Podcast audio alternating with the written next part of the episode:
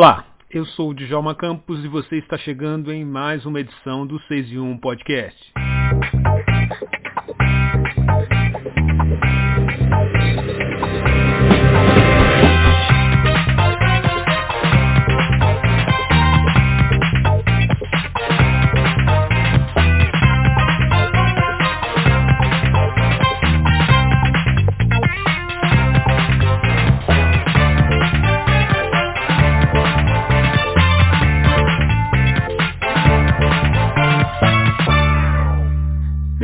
Visitar um salão para fazer tranças, Carolina saiu frustrada com o atendimento ruim que recebeu e decidiu criar o seu próprio salão. Ela ligou para a amiga Tainara E apenas três meses depois surgiu o Raz, um salão de luxo especializado em tranças.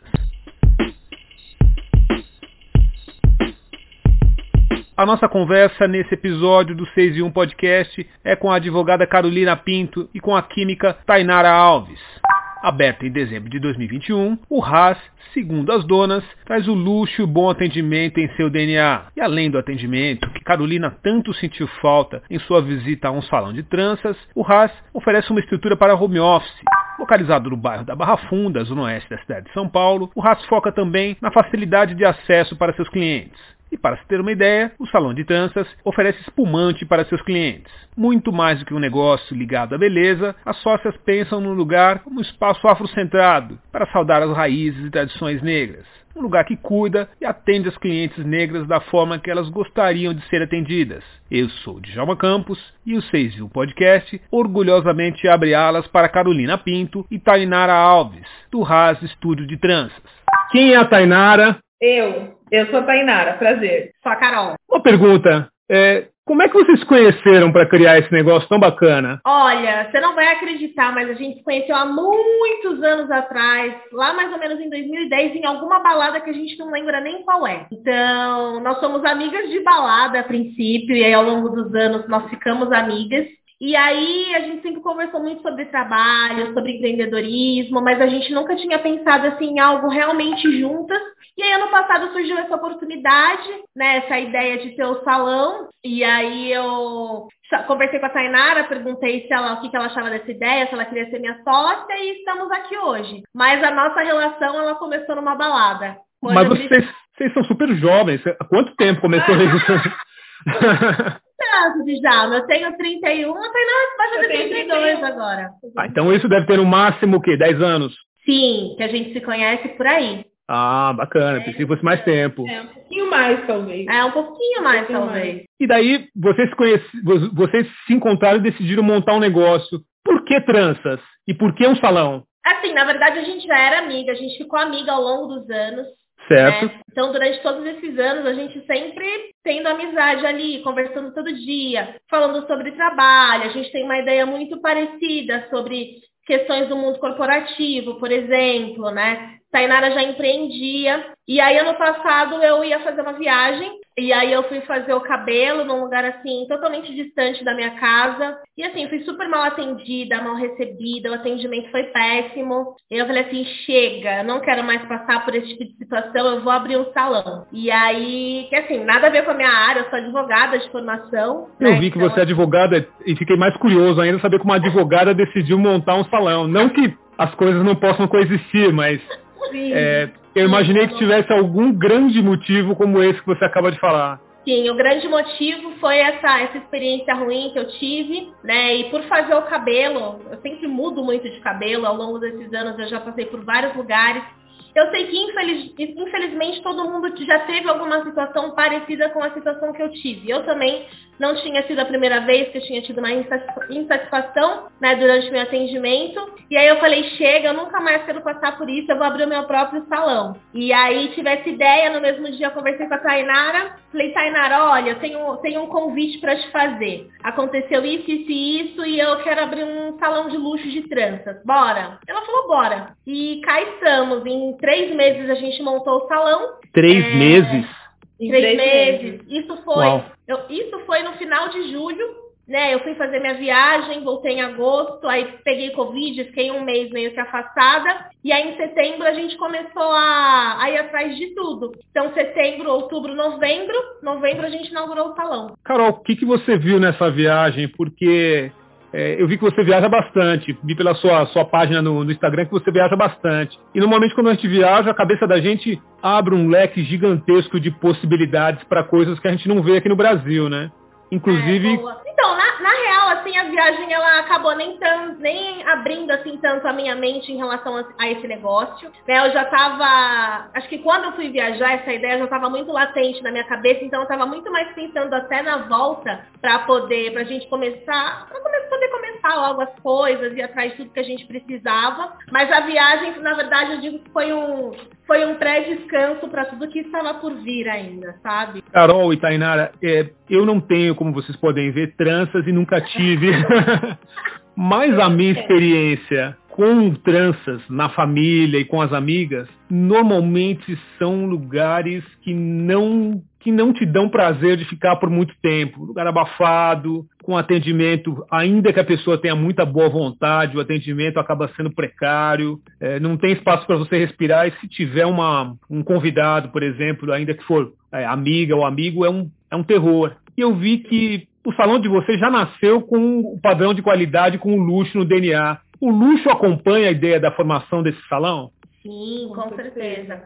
A gente sabe que envolve toda um, uma questão histórica, uma questão social também, uma questão econômica, né? Quando a gente olha para esse nicho de transistas, né? A gente sabe que muitos trabalham por necessidade mesmo, e aí não existe essa questão de, de estrutura, ou até mesmo de ter um pensamento de que lugares como esses, assim, são possíveis e necessários, né? Então, é, a gente sempre passou por essas experiências de ir na... É sempre no fundo de quintal, a pessoa vai na sua casa, mas quando a gente olha para o nicho de tranças, assim, nunca ninguém olhou e falou assim, cara, precisa ter um lugar assim que seja extremamente sensacional. Precisa ter um lugar bem estruturado, né, que as pessoas possam trabalhar nesse lugar, que as pessoas se sintam seguras, que as pessoas possam sair tarde da noite sem nenhum tipo de medo, nem nada, que tenha fácil acesso. E tá tudo bem ter esses outros lugares, mas eu acho que a gente precisa ter opções. Né? Não é que a gente quer impor uma questão de luxo ou algo do tipo, eu, mas eu acho que é importante a gente ter opções. Quando a gente olha para barbearias ou qualquer outro segmento, você encontra do mais barato ao mais caro, do mais simples ao mais luxuoso. Mas no nicho das tranças, isso a gente sempre sentiu muita falta. Eu sempre quis frequentar um lugar como esse para fazer meu cabelo e eu nunca achei, né? Eu nunca achei. Em contrapartida, se eu fosse procurar qualquer outro estilo para fazer meu cabelo, que seja de uma tintura, um alisamento, eu já teria um leque muito maior de opções, né? E no nicho das tranças, não. É, em geral, é, eu vejo que a gente está passando por um momento, até por conta das crises e por conta do que aconteceu com a Covid, eu vejo muitas senhoras, muitas mulheres africanas oferecendo serviço de trança no centro, em alguns bairros e até visita às casas. Mas, por exemplo, a minha irmã foi fazer trança com uma pessoa e ela se apresentou e marcou a trança, fez a trança com ela uma vez. Na vez seguinte, a pessoa que se apresentou com o mesmo nome, o mesmo telefone, não era a mesma pessoa que a minha irmã tinha conhecido para fazer a trança e já não tinha mais lugar para fazer. E daí ela falou assim: Olha, eu conheço a pessoa que fez a trança comigo pela primeira vez e não é você. Aí ela contou uma história muito estranha e ficou uma desconfiança e eu fiquei, quando vi o salão de vocês, eu fiquei pensando: Poxa, é o endereço, vocês vão estar sempre lá, né? É, uma das diversas situações né, que as mulheres pretas passam passaram, que a gente passou, né? Tem várias histórias que a gente puxa desde a infância. Então, que a gente vê desde sempre, né? Compartilha com tia, mãe, vó, amigos. Então, é uma das histórias que a gente, assim, que motivou a gente a, a criar o RAS, a criar esse espaço. É curioso, quando eu vi o, o serviço do RAS,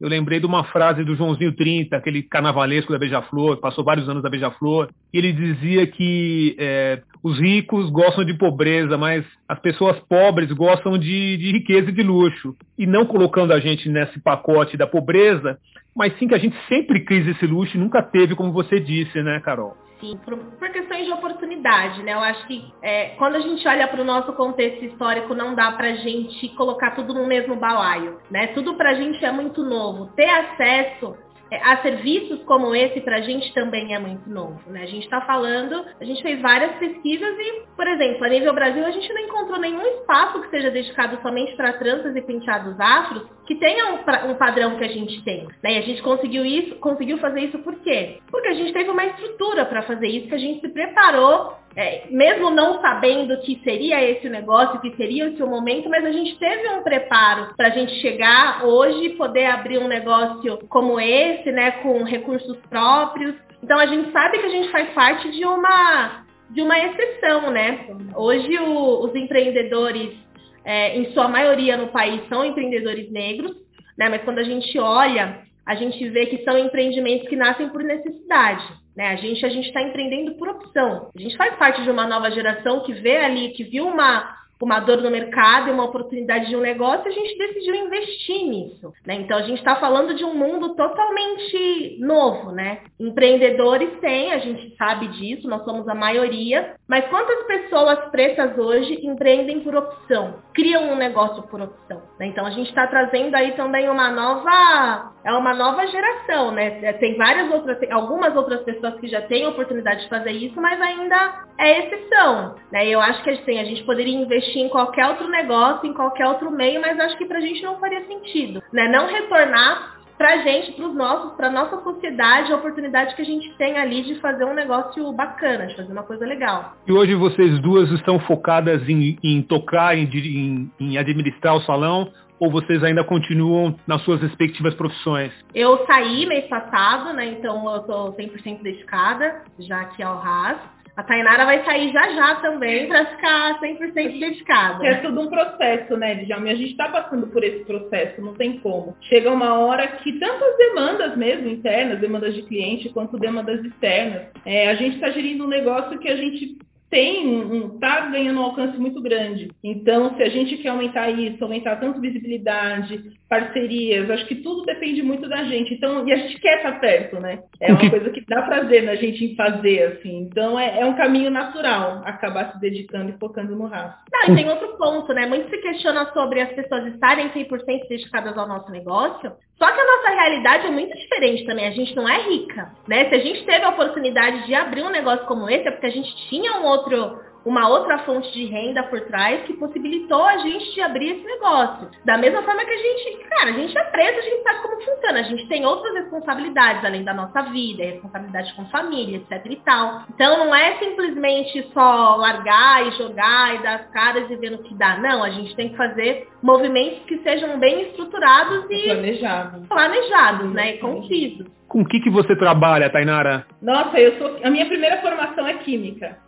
Bacana. química venho da área de ciência e minha segunda formação é gestão de negócio e inovação, porque eu não, não aguentava mais ficar só em laboratório, eu vi que, enfim, o mundo está aí cheio de, de problemas e vamos encontrar soluções. Então, eu gostei muito quando eu tive a oportunidade de fazer o curso de gestão de negócio, criei uma startup e aí comecei até ir muito de encontro com isso que a Carol falou. Comecei de encontro com essa questão do tem full time no negócio, porque eu tinha uma startup e sempre esbarrava nessas questões. É, quem que está 100% dedicado na empresa? Ah, mas você não está se dedicando 100%. E o fato de ter outro emprego não significa que eu não estou me dedicando 100%. Quando eu estou me dedicando, significa que eu preciso daquilo para manter e para alavancar claro. o que eu quero, meu sonho, meu objetivo. Enfim, então todo esse processo veio acontecendo, né? Eu saí da área das ciências, entrar mais nessa área de inovação, é, só abrindo parênteses, a startup ela é relacionada à inovação e ciência, que é um produto que retira metais pesados de frutas, verduras e legumes. Então, assim, é, é uma área muito diferente. Só que assim que eu entrei nesse curso de gestão de negócio e inovação, meu primeiro pensamento foi, eu quero fazer alguma coisa voltada para trans. Só que eu tive ideias muito ruins. Então, que algumas eu não conseguia nem, nem compartilhar, sabe? Ah, é aplicativo para mapear transista da cidade de São Paulo. Coisa assim, que importação, é, conversava sobre importação. Então, assim, eu tive ideias, mas ruins. E aí, quando a Carol chegou e falou sobre o RAS, por isso que ela até ficou, caramba, mas eu mal falei, você já topou? Eu falei, já, porque é isso. Fez todo sentido. Conectou com algo que eu já queria, que a gente já conversava, e com uma dor do mercado. Então foi assim, perfeito. O, o Raiz vem de Rastafari, imagino. Eu vi o salão, vi as fotos do salão, ainda não tive a chance de conhecer é, presencialmente, mas o que bateu em mim foi aquela coisa meio filme de negro norte-americano, aquela coisa de chegar num lugar bacana, arrumar o cabelo, vocês servem champanhe, que é uma coisa que eu gosto muito também. tem espaço para usar, é, para trabalhar, tem espaço para ligar o computador tal. Qual foi a referência que vocês puxaram para criar esse salão? Olha, a nossa maior referência é que a gente sabia que a gente queria que fosse um espaço de luxo mesmo, sabe? Que fosse um lugar que as pessoas entrassem e elas falassem, tipo, uau, eu nunca fui trançar o meu cabelo em um lugar parecido com esse. E aí, em relação ao nome, quando a gente estava criando o salão, a gente estava a gente queria um nome que remetesse à África, que remetesse ao luxo, que remetesse à nossa ancestralidade, que remetesse ao ouro. E aí a gente tinha chegado em Realeza Afritude, mas aí ficou um nome muito grande e aí a gente não tinha gostado. Aí a Tainara viu que abreviado ficava rato. E a gente falou, ah, ela foi pesquisar para ver se tinha algum significado rasa e a gente viu que era ninguém mais, ninguém menos do que o Rastafari, né? Foi o último líder etíope, e aí a gente falou, cara, faz total sentido a gente manter o nome de Rasa, eu acho que não tem nem mais é, o que se discutir. Muito envolvido também com o Marcos Garver, que a gente acredita também pra caramba em todos os ensinamentos que ele, que ele pregava. E aí ficou raso, assim, não teve mais nenhum tipo de dúvida ou de discussão. Eu acho que representa bastante tudo que a gente vê aqui no nosso espaço e tudo que a gente quer mostrar, para o mundo. E, meninas, o, o salão recebe a maior parte das pessoas, dos seus clientes, dos seus clientes, atrás realmente de trança, ou eu vi que vocês também oferecem outros é, tratamentos, outros cortes, mas é, imagino que pela, pelo que, que eu estou ouvindo por aí no mercado, é, o carro-chefe é, são as tranças. É isso mesmo? Não, na verdade a gente nem oferece outros tratamentos, assim, é, é, são tranças. São tranças, só tranças. E o que a gente oferece é, por exemplo, o dia da noiva, então a gente tem parceria com maquiadora, ela vem, então ela faz cabelo, faz uma maquiagem aqui, ela pode se trocar aqui no RAS, mas é focado, especializado em trança e penteado afro, não tem corte, é, escova, outros tipos de penteados, não. Que bacana. E como é que tem sido a, a recepção dos, dos clientes a esse novo modelo de negócio que, bom, para mim, finalmente, o modelo, modelo de negócio que a gente se sente bem, né? Eu vi que... Ai, não, assim, é, é incrível, assim, a gente eu, pelo menos, assim, e a Carol também, a gente se emociona muitas vezes, porque é, é muito nítido. Quando as pessoas entram no RAS, os olhos brilham, é, sempre tem elogio, nossa, que lugar bonito, é, que serviço bem feito. Então, assim, a receptividade do público, dos clientes, e mesmo aqueles que não chegam a vir até o mas às vezes fazem um atendimento, falam, não, é que o meu aniversário daqui dois meses, ainda não dá para agendar, mas nossa, já amei o atendimento, tô amando o Instagram de vocês.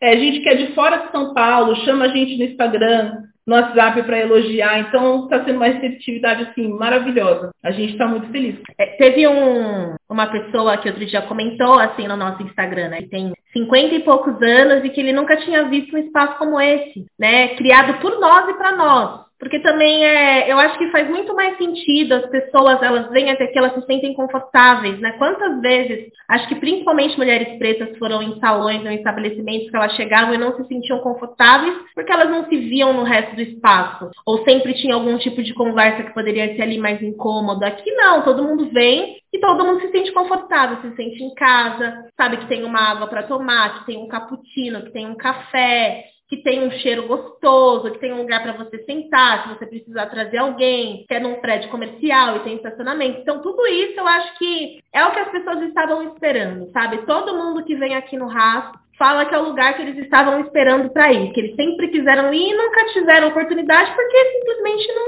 existia, né? Então ver essa, ver que as pessoas enxergam isso, sabe, que realmente era uma necessidade do mercado e que não tem nada de errado a gente ter espaços como esse, sabe, que não, não tem como você atrelar uma coisa negativa e tá tudo bem, assim, acho que é a maior satisfação assim pra gente. A gente estava falando no início da conversa de viagens, vai muito ao encontro do fato de que a gente já está passando por um novo momento momento, né, Tainari Carol? Porque antes é, falava, ah, eu não vou abrir um negócio desse, desse padrão, porque talvez as pessoas negras não tenham acesso. E hoje a gente sabe que a gente sabe que existe uma fatia do público que está interessada em gastar e não encontra, como você falou. E agora, tendo esse tipo de negócio, a gente finalmente tem aquela sensação de ufa, eu posso ir num salão e ter um atendimento do jeito que eu, que eu imaginava, porque não adiantava antes você ter dinheiro e não ter onde ir, né? Não, Exato. E foi uma coisa que a gente escutou assim, que me impactou bastante, que foi de uma cliente que ela já tem mais de 50 anos, uma mulher. E aí quando ela chamou a gente no WhatsApp, foi indicação, ela chamou com um pouco de receio até, sabe? Ah, eu queria saber onde fica e tudo mais. E, e fomos conversando. E aí, no final, quando ela fechou para fazer o cabelo, depois que ela fez, uma das frases que ela falou me impactou muito, que foi: agora eu sei que eu posso frequentar esse lugar. Eu estava achando que, que eu não poderia, que não era para mim, mas eu amei. Eu me senti em casa. Então é isso, não é, não é o luxo pela ostentação. É o luxo que é que já vem da nossa ancestralidade. Não é aquele luxo de você ostentar, de você é, diminuir outros lugares, pelo contrário, é da gente sempre enaltecer, enaltecer os clientes que vêm aqui no RAS, e as pessoas elas sentem realmente isso. E a gente tem consciência também de Jalma, é, da nossa população, né? De como que é a população preta. A gente não cobra nenhum valor absurdo. A gente cobra o que uma transista do centro cobra, do que as melhores transistas cobram, só que elas não oferecem, por exemplo, toda essa comodidade que a gente tem. Então a gente não está falando de um serviço que ele é inacessível, né? Um serviço que você paga por um preço justo e você tem o que você precisa ter, né? Que eu acho que é o mais legal e que eu acho que é o que tem funcionado pra gente é isso, sabe? O fato de não ser um serviço inacessível e o fato de ser um serviço bom, de ser um bom atendimento, de ser um bom lugar. Eu vi que vocês já conquistaram uma, uma, uma cartela de clientes aí como a Nina Silva, a Ivy Pisotti, que é modelo e bailarina, é uma, a chefe Lília Almeida, e isso vai trazendo naturalmente outras pessoas curiosas para o negócio. E, evidentemente, a gente sai desse universo só nosso de negros, mas também começa a puxar é, pessoas que não são negras, que também estão interessadas em ter um bom atendimento, ter uma trança muito bacana como essa que você está usando, Carol, o cabelo da Tainara. Como é que está sendo essa, essa comunhão com outras outras raças? Tem aparecido pessoas brancas no salão para fazer cabelo com vocês? Olha, Djalma, até aparece. Mas assim, são poucas que voltam. Por quê? Porque não é falando que o jogo virou. Mas imagina, a gente sabe como é a gente ser preto e a gente entrar num ambiente onde a gente é único, né? De uma certa forma, nem toda pessoa preta se sente confortável. Mas para uma pessoa branca, é muito novo ela entrar num ambiente ela ser a única. Então, acho que de todas as pessoas brancas que já vieram aqui no salão e quando elas entraram, elas se depararam só com pessoas pretas, eu acho que foi um grande baque, assim, sabe? Um grande choque de, nossa senhora, tipo, mas eu tô num lugar desse, só tem pessoas pretas, assim, é sempre um, sabe, um impacto. Mas a gente atende sem problema nenhum. Mas é o que eu falo, a gente conversa aqui, a gente não vai mudar os nossos assuntos, a gente não vai mudar o que a gente conversa, a gente não vai ficar causar nenhum tipo de receio para as clientes pretas que estão aqui, porque esse não é um espaço que, que ele é que a gente só atende pessoas pretas, mas é um espaço sim que é direcionado para mulheres para e homens pretos. Então, assim, o nosso foco é que essas pessoas se sintam 100% confortáveis aqui. Em nenhum momento a gente vai fazer com que essas pessoas deixem de falar algum assunto que supostamente possa deixar uma pessoa branca desconfortável. E a gente sabe que no mundo não é assim, né? Quando a gente frequenta outros ambientes que a gente é minoria, ninguém tem esse cuidado, né? Então, aqui a gente foca sempre é, obviamente, no bem-estar de todo mundo, mas a gente jamais vai falar com que alguém tem algum assunto que possa incomodar alguma pessoa branca ou algo do tipo. É, esse espaço, ele, ele é nosso, né? A gente vai ser sempre prioridade aqui dentro. Vocês já têm planos de aumentar ou de criar filiais para esse negócio? Que parece que é, São Paulo tem muito preto, mas Rio de Janeiro também, Salvador é uma cidade que bomba, uma negritude jovem que também estão passando por esse momento de ascensão que a gente está vivendo aqui. Você já tem planos de, de criar filiais? Ah, Djalma, planos a gente sempre tem, né?